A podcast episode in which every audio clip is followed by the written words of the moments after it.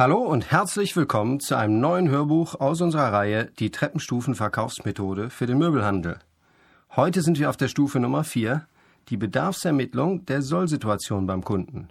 Mein Name ist Thomas Witt. Ein herzliches Willkommen auch von mir. Mein Name ist Sabine Nimo. Thomas, jetzt bin ich aber mal gespannt. Ein neues Thema. Bedarfsermittlung. Worum geht es denn hier genau? Wir nehmen die Bedarfsermittlung bewusst von dem Warezeigen weg. Das heißt, wir sagen, eine Bedarfsermittlung sollte stattfinden, bevor wir mit dem Kunden durch die Ausstellung laufen und Sofas zeigen. Außerdem nehmen wir zumindest gedanklich die Bedarfsermittlung auseinander in die Bedarfsermittlung des Ist-Zustandes beim Kunden. Das heißt, der Tätigkeit herauszukriegen, wie das Leben des Kunden jetzt aussieht, wie er eingerichtet ist, welche Möbel er schon hat, wie er diese Möbel nutzt und auf der anderen Seite der Bedarfsermittlung des Sollzustandes. Über den Ist-Zustand hatten wir im letzten Hörbuch gesprochen, der Stufe Nummer drei. Und heute ist die Bedarfsermittlung des Sollzustandes dran. Ja, da bin ich aber wirklich mal gespannt. Braucht man das denn nun wirklich? Eine Bedarfsermittlung? Also ich gehe mit meinen Kunden immer durchs Möbelhaus, zeige denen dann unsere tollsten Sachen und irgendwann stoßen wir mit Sicherheit auf das, was meinem Kunden auch gefällt. Und ich kann ihn ja dann auch noch zu einer anderen Farbe oder einer anderen Zusammenstellung beraten. Eigentlich klappt das immer ganz gut. Damit ist ja auch nichts verkehrt. Das machen die meisten Verkäufer so. Dazu ist die Ausstellung ja auch da. Das Problem ist, wenn du das tust, was alle tun, wirst du dieselben Ergebnisse bekommen, die alle bekommen. Und wir wollen für dich und für unsere Hörer ja bessere Ergebnisse. Wir müssen also irgendetwas anders machen.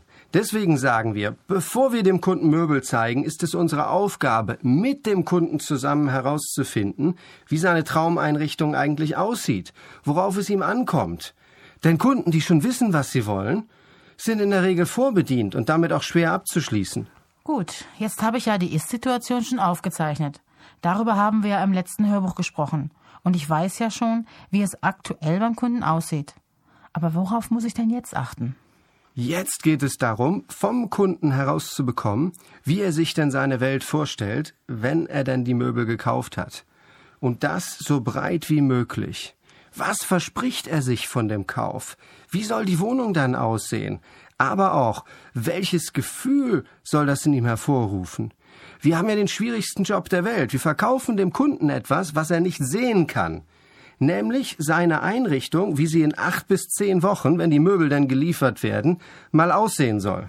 Ist es denn nicht bei allen Verkäufern so, die etwas verkaufen sollen? Nein, die meisten Verkäufer können tatsächlich etwas zeigen und der Kunde nimmt es dann mit. Oder stell dir nur mal vor, ein Autoverkäufer, der ein schönes Auto verkaufen soll, gibt es dem Kunden doch erstmal zu einer Probefahrt. Wenn der Kunde dann erstmal Probe gefahren ist, dann mag er es gar nicht mehr zurückgeben, dann hat er schon aus erster Hand gespürt, was das Auto für ihn tun wird. Diese Möglichkeit haben wir nicht. Wir verkaufen etwas, was der Kunde so in der Regel gar nicht sehen kann. Denn wir planen ja die meisten Einrichtungen für den Kunden und wir bestellen. Wir vermitteln ihm also praktisch nur ein Bild von seiner Einrichtung, wie sie denn in zwei bis drei Monaten sein wird. Und auch das kann er sich ja nur schwer vorstellen. Ja, da hast du natürlich recht. Also so Möbel zum Probewohnen, da habe ich auch schon mal drüber nachgedacht. Aber richtig liefern können wir das natürlich nicht. Weil ich ja alles individuell für den Kunden zusammenstelle. Somit ist es für ihn wirklich schwierig, sich die neue Einrichtung lebhaft vorzustellen. Und deswegen sage ich auch immer, wir haben einen der schwierigsten Jobs der Welt. Wir verkaufen ein Bild im Kopf des Kunden. Und dafür soll er ganz viel Geld berappen. Sagen wir mal, es geht um eine schöne Garnitur für 4000 Euro. Du hast den Ist-Zustand festgestellt. Also das, was dem Kunde gerade nicht passt, sonst wäre er gar nicht ins Möbelhaus gelaufen. Der Soll-Zustand, der jetzt im Kopf des Kunden entsteht, das heißt, das Bild davon, wie er sich sein Leben und seine Einrichtung in zwei bis drei Monaten vorstellt, der muss mindestens um 4000 Euro schöner sein als der Ist-Zustand, sonst wird er nicht kaufen. Tja, wenn man es so betrachtet, das ist schon wahr. Das ist wirklich eine besondere Herausforderung. Und jetzt haben wir noch ein Problem. Der Ist-Zustand ist ja normalerweise, dass der Kunde schon Möbel hat, die auch in der Regel noch ganz gut sind. Wir verkaufen Luxusartikel, die eigentlich gar kein Mensch braucht. Die positiven Ausnahmen sind Kunden, die gerade einen Wohnungsbrand hatten oder Scheidungsopfer. Alle anderen haben Möbel. Sie müssen keine Möbel kaufen. Das heißt, wir müssen im Kopf der Leute ein Bild entstehen lassen, das sich so viel besser anfühlt, dass sie tatsächlich die 4000 Euro dafür ausgeben. Dass der Ist-Zustand nicht so bleibt, wie er ist, sondern dass sie ihren Soll-Zustand erreichen. Wir müssen denen also quasi ein Bild in den Kopf setzen oder ein Bild in den Kopf malen. Das wäre, glaube ich, noch besser. Das hast du schön ausgedrückt. Ein Bild in den Kopf malen. In diesem Fall malen wir zum Teil mit dem Stift. Wir machen vielleicht nochmal eine Zeichnung. Dieses Mal die Skizze der Sollsituation natürlich ordentlicher. Das ist nicht die krakelige Kontaktskizze, die wir in der Ermittlung des Ist-Zustandes gemacht haben. Diesmal machen wir vielleicht eine ordentliche 1 zu 20 Skizze mit Lineal oder wir planen mit Magnetoplan, wenn es um Sofas geht oder mit den markeneigenen Planungssystemen. Wenn es um Küchen geht, nehmen wir Karat, KPS, was wir da so haben. Also zum Teil können wir das Bild dem Kunden tatsächlich aufmalen, aber wir malen auch sehr viel mit Worten. Und um herauszukriegen, mit welchen beim Kunden die richtigen Gefühle entstehen, müssen wir auf dieser Stufe sehr, sehr viel fragen. Wir müssen aus dem Kunden herauskriegen, was er sich vorstellt und was ihm wirklich wichtig ist. Thomas, nach dem, was du mir vorhin erzählt hast, soll ich viele Fragen stellen. Äh, wie lange dauert das denn so? Kann ich das irgendwie einschätzen? Wir müssen uns hier, wie auf jeder Stufe, überlegen, was ist eigentlich unser Etappenziel? Was will ich erreicht haben, wenn ich mit dieser Stufe fertig bin? Die Soll-Analyse machen wir so lange, bis wir genau wissen, welche zwei bis drei Modelle wir dem Kunden eigentlich zeigen wollen. Mehr Modelle sollten wir schon gar nicht zeigen müssen. Denn je mehr Sofas wir dem Kunden zeigen, desto mehr verwirrt es ihn und desto geringer ist die Wahrscheinlichkeit, dass er abschließt.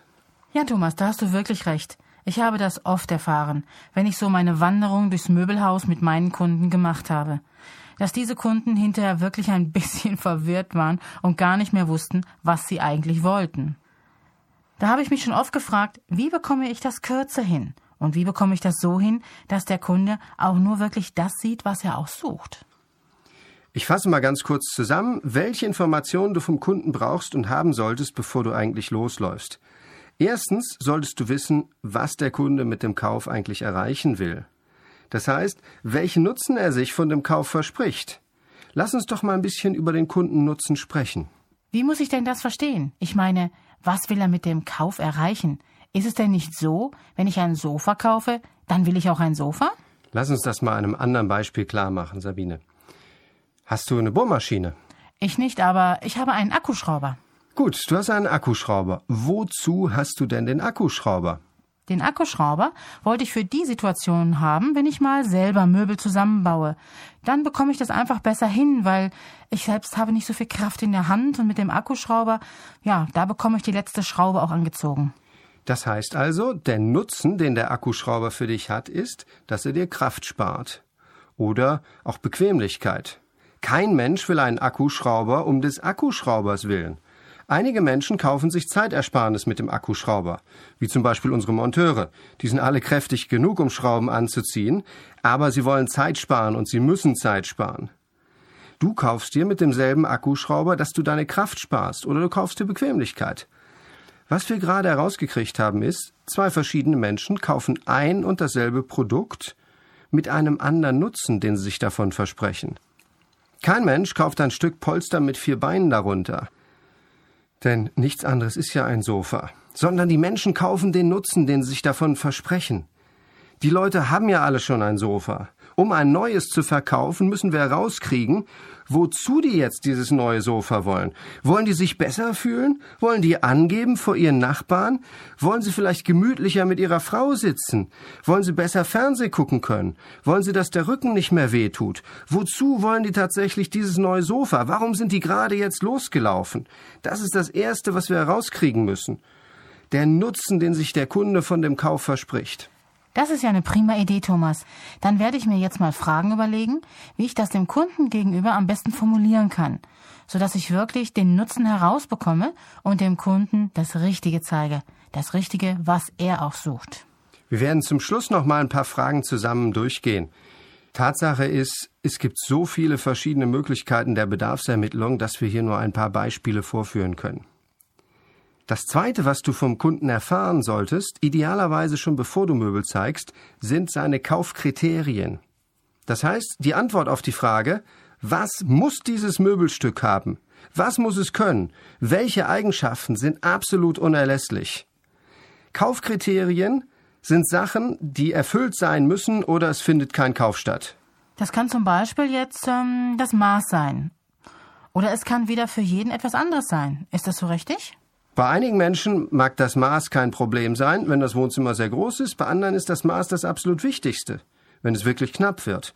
Bei einem Menschen ist die Schlaffunktion im Sofa extrem wichtig, bei dem anderen nicht. Jeder hat andere Kriterien. Es geht darum, herauszukriegen, welche ihm absolut wichtig sind. Das heißt, welche den Kauf verhindern, wenn sie nicht erfüllt sind. Und das wäre dann für mich auch so die wichtigste Priorität, das herauszubekommen. Weil wenn das Möbelstück das nicht erfüllt, was dem Kunden wichtig ist, ist es relativ sinnfrei, ihm Sachen in diesem Bereich zu zeigen. Richtig. Was wirklich wichtig ist für den Kunden, entscheidet sich meistens über das Thema Geld. Wenn man dem Kunden die Wahl gibt, lieber Kunde, wollen Sie wirklich eine Schlaffunktion auf Sitzhöhe oder tut es auch ein Sofa, was 1000 Euro billiger ist, aber eine normale Schlaffunktion hat, dann können die Leute sehr schnell entscheiden, ob es ein wirkliches Kaufkriterium ist, das heißt, ob sie zur Not auch das Geld in die Hand nehmen wollen, oder ob es, und das ist der nächste Punkt, ein sonstiger Wunsch ist. Etwas, was sie gerne hätten. Viele Menschen wollen viele Sachen, aber sie möchten nicht für alle bezahlen. Und das wären vielleicht so die zusätzlichen Kissen beim Sofa? Für den einen mag das ein absolutes Kaufkriterium sein, für den anderen nicht. Sonstige Wünsche, lass uns mal ein paar Beispiele nennen, sind, ich will, dass das in Deutschland produziert wurde. Oder dass das Sofa eine Federkernfederung hat. Für den einen kann das ein Muss sein, für den anderen nur ein sonstiger Wunsch.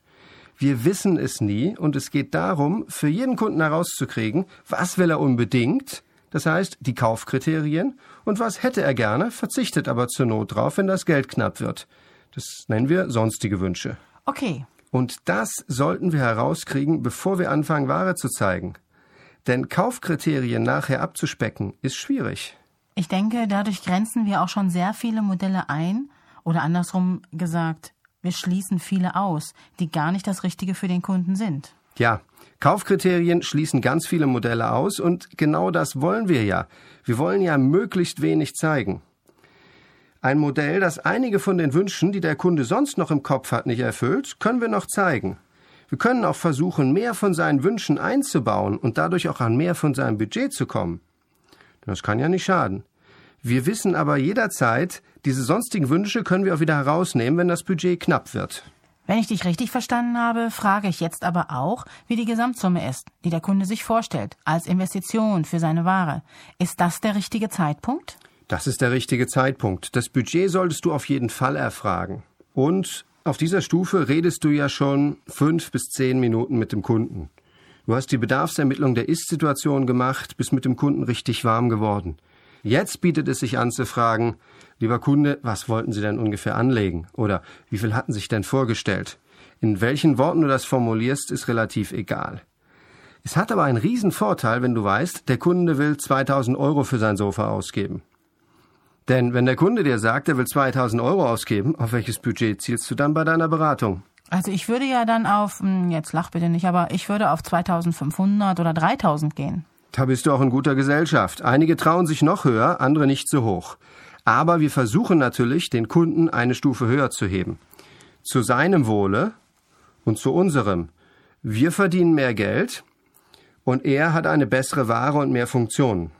Wenn du jetzt aber weißt, von 2000 Euro hat er sich sowieso im Kopf verabschiedet, dann musst du nur argumentieren, das heißt zusätzliche Nutzen finden für die 500 oder 1000 Euro, die du über sein Budget gehst. Deswegen ist es enorm wichtig zu wissen, von wie viel Geld sich der Kunde schon geistig verabschiedet hat.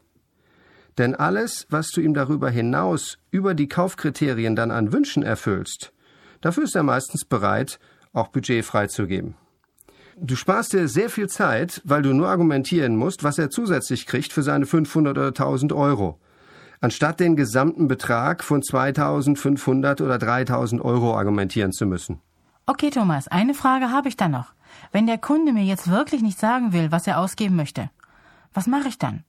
Ich frage das immer und die meisten kommen dann und sagen, ja, es muss mir gefallen. Das ist natürlich eine Antwort, mit der ich herzlich wenig anfangen kann.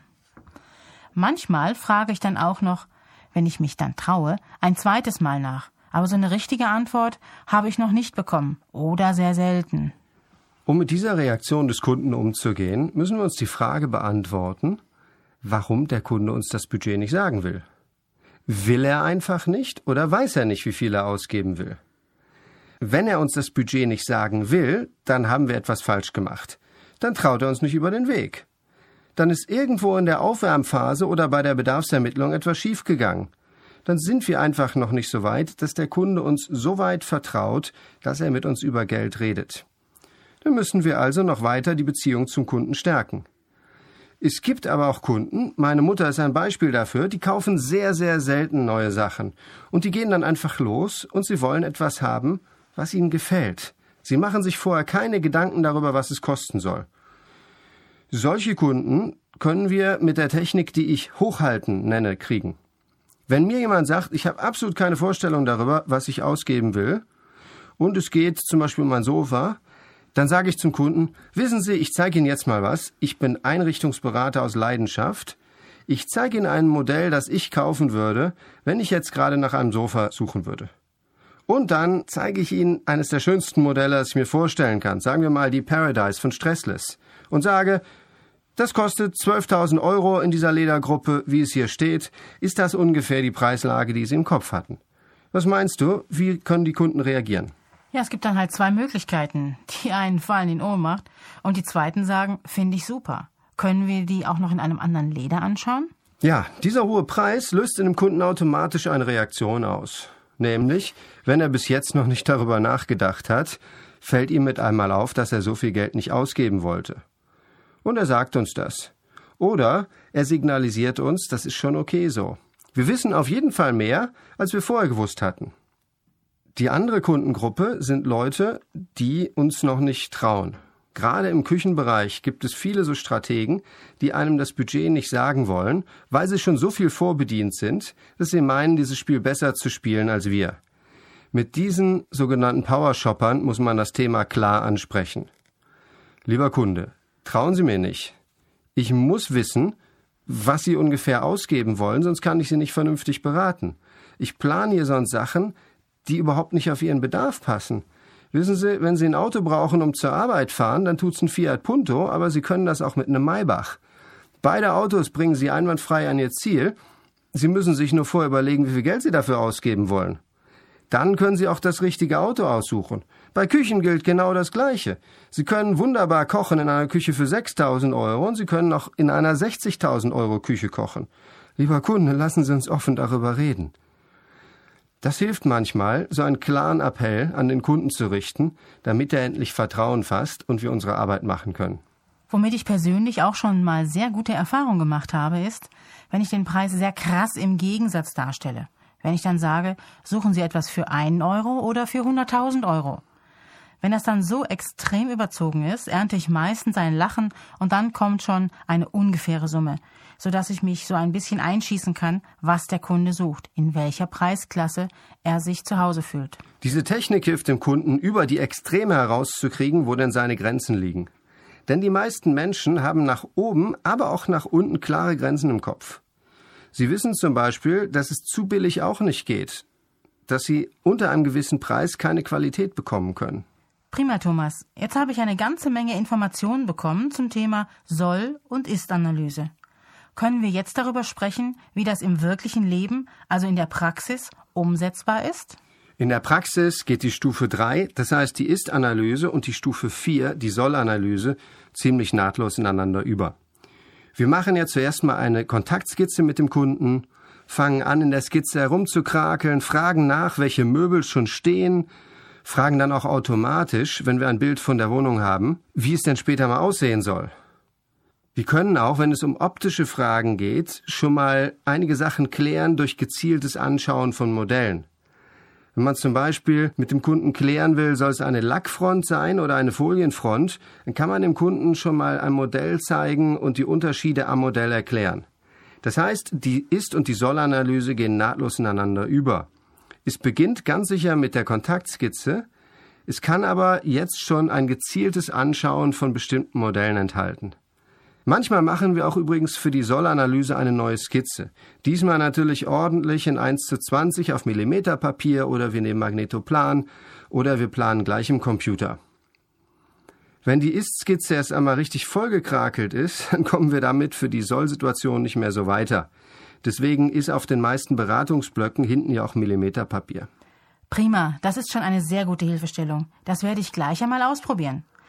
Thomas, jetzt haben wir darüber gesprochen, wie das alles funktionieren kann.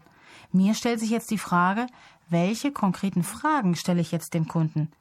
Was ist denn da genau wichtig zu erfragen? Da können wir uns ein paar Möglichkeiten anschauen. Da es tausende von verschiedenen Möbelstücken gibt, können wir nicht alle Fragen auflisten. Äh, wir können nur mal ein paar praktische Sachen durchgehen, die dann auch für möglichst viele Warengruppen funktionieren. Die normale Bedarfsermittlung, wie ich sie von den meisten Möbelverkäufern kenne, besteht rein aus Alternativfragen, das heißt aus Entweder-oder-Fragen. Wollen Sie ein Ledersofa oder wollen Sie Mikrofaser? Suchen Sie eine 321-Garnitur oder wollen Sie eine Ecke? Ist das richtig günstig? Nun, ich glaube nicht. Es bringt einem solche Antworten, die das Gespräch als solches schon mal richtig eingleisig werden lassen. Diese Alternativfragen steuern den Kunden extrem denn er muss sich immer zwischen zwei Sachen entscheiden.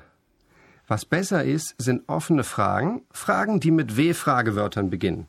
Meine Lieblingsfrage ist, worauf kommt es Ihnen denn bei, und jetzt setze ich hier das Möbelstück ein, um das es gerade geht, an? Zum Beispiel, worauf kommt es Ihnen bei einem Sofa an? Pause, Blickkontakt. Jetzt muss der Kunde selber nachdenken und sich überlegen, was ihm denn wirklich wichtig ist. Der Kunde wird da irgendetwas sagen. Praktisch, gutes Aussehen, es muss preiswert sein, pflegeleicht, was auch immer. Sobald der Kunde mir irgendetwas gesagt hat, hinterfrage ich das sofort. Was bedeutet denn pflegeleicht für Sie? Was bedeutet praktisch für Sie? Was bedeutet modernes Aussehen für Sie? Wie sieht denn für Sie ein modernes Sofa aus? mit dieser Kombination von Fragen, worauf kommt es Ihnen bei diesem Möbelstück an und was bedeutet das für Sie, was Sie mir da gerade gesagt haben, erhalte ich vom Kunden sehr viele und offene Informationen. Diese beiden Fragen mag ich persönlich sehr. Damit kommt man ja auch schon ein ganzes Stück weiter. Ja, zum Teil bekommen wir so schon die Kaufkriterien raus. Die Frage, worauf kommt es Ihnen bei diesem Möbelstück an, zielt ja in Richtung, was bedeutet der Kauf für Sie? Was versprechen Sie sich davon? Es zielt alles auf den Kundennutzen ab. Damit bekommen wir schon viel Information. Wir müssen es dann nur so lange hinterfragen, bis wir wirklich verstanden haben, was für den Kunden dahinter steckt, hinter seiner Aussage. Die Aussagen des Kunden zu hinterfragen, bis wir genau wissen, was er wirklich meint, das ist die wirkliche Kunst. Okay, Thomas, und wie geht's dann weiter? Irgendwann stelle ich die Budgetfrage. Das heißt, wie viel wollen Sie ungefähr ausgeben? So oder in ähnlichen Formulierungen. Eine wichtige Frage ist auch immer, wann brauchen Sie denn die Möbel? Eine weitere wichtige Frage, die ich so oder anders stelle, ist, warum sind Sie denn gerade jetzt losgegangen, um nach einer neuen Küche zu schauen? Oder warum sind Sie denn gerade jetzt zu uns gekommen und schauen sich nach einem neuen Sofa um? Das klärt so ein bisschen das Kaufmotiv. Warum ist der Kunde gerade jetzt in der Laune, um nach Möbeln zu gucken? Eine Frage, die ich nur sicherheitshalber stelle, ist, für wen ist denn das Möbelstück? Kaum etwas ist frustrierender, als nach längerer Beratung festzustellen, dass es die Mutter ist, die gerade für ihre Tochter eine Wohnwand sucht, und wir haben eine schöne, zeitlose Eisenberger Wand geplant und wissen genau, wenn die Frau jetzt mit ihrer Tochter wiederkommt, wird der Tochter es nicht gefallen.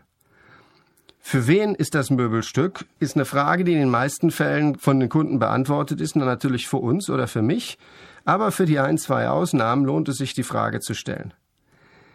Eine weitere Frage, die noch wichtig ist, ist, wie nutzen die Leute das Möbelstück? Man kann die Leute einfach plump danach fragen, wie nutzen sie ihre Küche? Aber in der Regel muss man gezielt danach fragen, wie oft kochen sie denn? Wie kochen sie? Benutzen sie auf den Backofen? Für wie viele Personen kochen sie? Kochen sie mehrmals pro Tag warm? Kochen sie überhaupt unter der Woche warm? Für wie viele Personen kochen sie? Kochen sie für Gesellschaften? Machen sie oft Partys? Haben sie oft Besuch? Wenn es um Sofas geht, kann man fragen, wie sitzen Sie denn genau auf Ihrem Sofa? Machen Sie es doch mal vor. Wer sitzt wo? Haben Sie die Füße hoch oder haben Sie die Füße tatsächlich auf dem Boden stehen? Auch die Frage, wie oft und wie lange nutzen Sie pro Tag eigentlich dieses Möbelstück, ist wichtig und gibt uns Aufschlüsse darüber, was wir eigentlich verkaufen können. Das sind so die wichtigen Fragen, die nochmal genauer dahin zielen, was der Kunde eigentlich braucht. Thomas, das sind ja mal eine ganze Menge Fragen auf einmal. Was wären denn aus deiner Sicht die vier wichtigsten Fragen? Die vier wichtigsten Fragen für die Sollanalyse sind für mich, worauf kommt es Ihnen denn bei diesem Möbelstück wirklich an? Und das, was der Kunde dann als Antwort gibt, zu hinterfragen mit, was bedeutet denn diese Sache für Sie? Was bedeutet praktisch für Sie? Was bedeutet gutes Aussehen für Sie? Dann auf jeden Fall die Budgetfrage. Wie viel wollen Sie ungefähr ausgeben? Oder in anderen Formulierungen alles, was auf das Geld zielt. Dann die Wann-Frage. Wann brauchen Sie die Möbel? Die Frage, warum suchen Sie jetzt überhaupt nach Möbeln? Trauen sich viele Verkäufer nicht zu stellen. Sie ist aber meiner Meinung nach extrem wichtig. Denn es macht für mich doch einen Riesenunterschied, ob die Leute gerade in einem Möbelhaus sind, weil es draußen regnet und sie nicht wissen, was sie Besseres tun sollen, oder ob sie da sind, weil sie in zwei Monaten in ihr neues Haus ziehen, das sie möblieren müssen. Also die Frage, warum suchen Sie denn jetzt nach Möbeln, ist auch wichtig zu stellen, so oder in ähnlichen Formulierungen. Thomas, jetzt haben wir eine ganze Menge Sachen besprochen. Wenn ich jetzt die ganzen Fragen gestellt habe und meine Infos erhalten habe, kann ich dann endlich losziehen und Ware zeigen? Ja, du kannst dann die Ware zeigen, sobald du genau im Kopf hast, welche zwei bis drei Modelle wirklich ideal für genau diesen Kunden sind. Sobald du das im Kopf hast, musst du nicht weiter fragen, sondern du gehst los und zeigst ihm diese Modelle und begeisterst ihn davon. Diese Information, das heißt den Plan, was du zeigst, solltest du haben, bevor du losläufst und das erste Sofa zeigst. Okay, jetzt haben wir eine ganze Menge besprochen. Thomas, bevor ich jetzt auf die Fläche gehe, kannst du noch mal ganz kurz und knapp sagen, was ist für mich das Allerwichtigste, was ich auf jeden Fall machen soll? Worauf kommt es an? Wichtig ist es, vor der Tour durch die Ausstellung, also bevor du anfängst, Ware zu zeigen, eine Bedarfsermittlung mit dem Kunden zu machen. Viele Verkäufer vermischen das wahre Zeigen und die Bedarfsermittlung. Und dabei kommt die Bedarfsermittlung immer zu kurz und es wird ganz, ganz viel Ware gezeigt. Die Bedarfsermittlung sollte, wenn immer möglich, im Sitzen stattfinden.